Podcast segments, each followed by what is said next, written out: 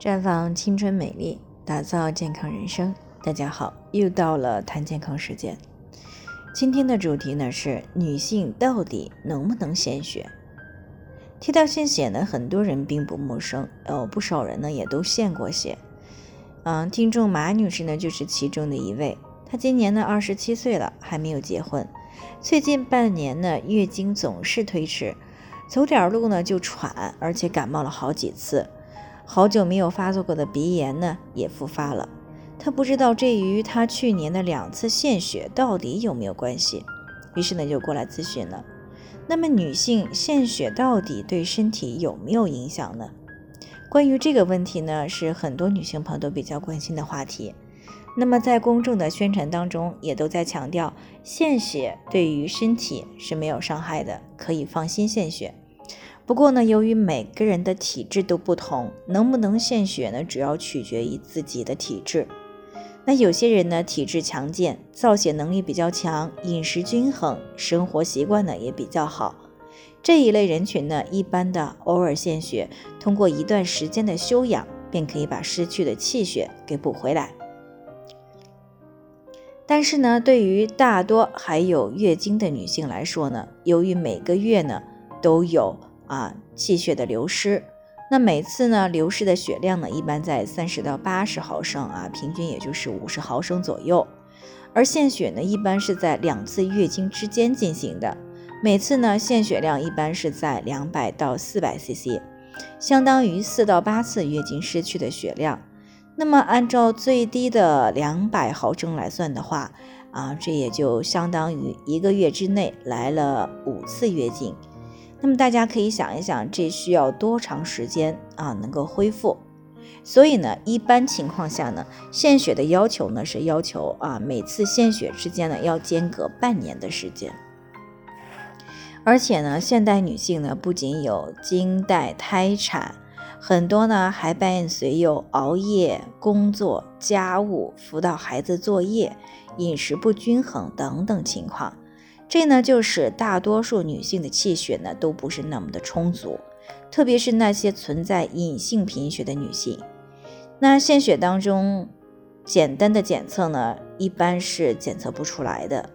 那么在献血以后呢，如果又没有休息好，吃进来的造血原料又不足，那么失去的气血不但不能够及时补上来，还会加剧出现贫血的情况。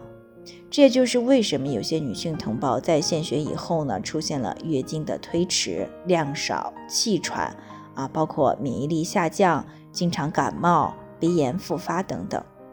那之前呢，我就接触过这样的啊，这位朋友呢是第一次献血之后呢，觉得没有什么，但是呢，在第二次献血以后呢，啊，也恰逢他母亲去世，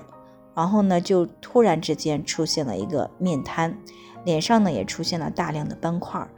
那从那以后呢，他总觉得啊就容易发喘，后来呢调理了一两年呢，才逐渐的缓过来。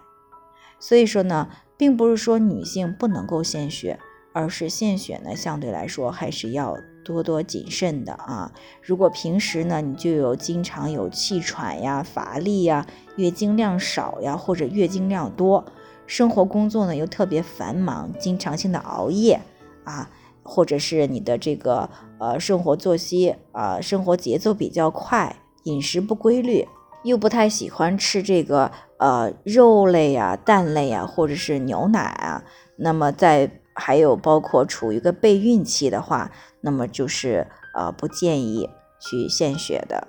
那否则呢是很容易造成体质的一个下降。处于气血不足的状态，那当然，如果你献了血，哪怕说献完血之后呢，当时没有感觉到有什么异常，那么一定要注意饮食的均衡，多吃一些高蛋白呀，呃，富含铁的动物类的食物，比如说像瘦肉呀、动物的内脏等等啊，并且要注意适当的多休息啊，以减少气血的消耗，促进气血的生成。当然呢，也可以在献血以后呢，用一些补气血的产品，这样呢，不仅可以快速的恢复气血啊，还比较简单省事儿。最后呢，还是要提醒大家，每个人的健康状况呀都是不一样的，需要具体问题具体分析啊。才能够给出针对性的解决方案。那如果你也有健康方面的问题想要咨询呢，关注微信公众号“普康好女人”，普黄浦江的普康健康的康，添加关注以后呢，回复“健康自测”，或者呢是直接拨打，或者直接拨打四零零零六零六五六八咨询热线，那么你就可以对自己的身体呢有一个综合的评判了。健康老师呢会针对每个人的情况做系统分析。然后再给出个性化的指导意见，这个机会呢还是蛮好的，希望大家能够珍惜。今天的分享呢就先到这里，我们明天再见。